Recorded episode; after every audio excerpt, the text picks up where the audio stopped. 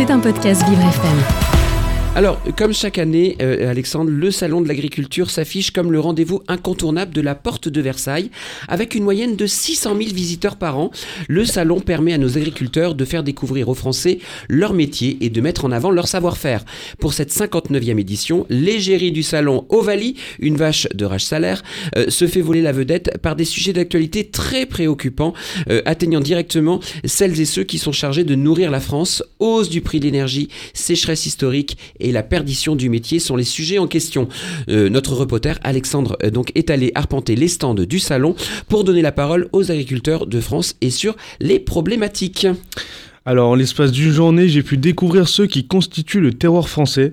En traversant les sept pavillons du salon, le constat se voulait le même. Le prix de l'énergie et la sécheresse a rendu la vie compliquée pour nous éleveurs. L'un d'entre eux, Cédric, éleveur laitier dans la Haute-Loire, le résume parfaitement. On peut l'écouter. Sécheresse nous a pas mal impacté même euh, ouais, beaucoup, on va dire. Et le prix de l'énergie, euh, on n'en parle pas. on n'en parle pas, c'est vraiment euh, énorme. C'est énorme quoi. C'est un métier, quand, si on n'est pas passionné, il faut pas y aller. Hein. Parce que vous êtes pris H24, 7 jours sur 7. c'est un métier où il faut faire beaucoup de concessions, on va dire. J'ai repris le travail de mon père, c'était le travail de son père, et voilà. Ça fait 4 ou 5 générations, et voilà. S'ajoutant à cela, le métier perd de plus en plus de monde dans ses rangs. Un problème sachant que dans 10 ans, la moitié de nos agriculteurs prendront leur retraite. Il faut donc rendre plus attractif ce métier. Mais à entendre Sébastien Blanc, éleveur pour la marque Fair France, la tâche risque d'être plus compliquée qu'on ne le croit. Aujourd'hui, l'agriculture, il est en perdition.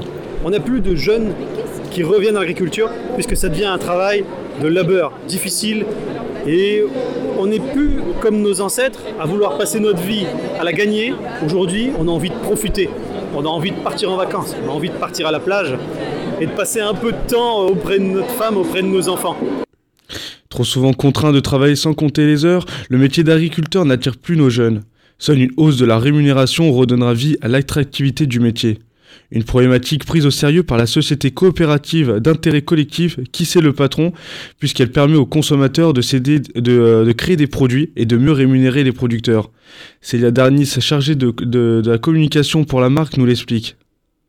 Ben, en votant collectivement une rémunération pour les éleveurs. En fait, si vous voulez, c'est des questionnaires en ligne qui permettent de créer les produits. Et quand on passe à la rémunération, il y a trois choix possibles. Euh, rémunération au cours du marché, rémunération qui permet juste à l'éleveur de, vivre, je crois. Ouais, vivre. Et non, la troisième rémunération après, c'est euh, qu'il puisse investir sur son exploitation, prendre des jours de congé. Et en fait, on a prouvé qu'à chaque fois qu'on a fait voter un produit, que ce soit le lait qui est beaucoup connu ou d'autres produits euh, moins connus, euh, on vient de sortir le lait bio, les gens choisissent systématiquement cette troisième et dernière option pour que les éleveurs aient une rémunération qui permette d'investir sur l'exploitation et euh, bah, de vivre dignement. Espérons que dans un avenir proche, d'autres initiatives voient le jour pour donner une meilleure situation à nos éleveurs. C'était un podcast Vivre FM. Si vous avez apprécié ce programme, n'hésitez pas à vous abonner.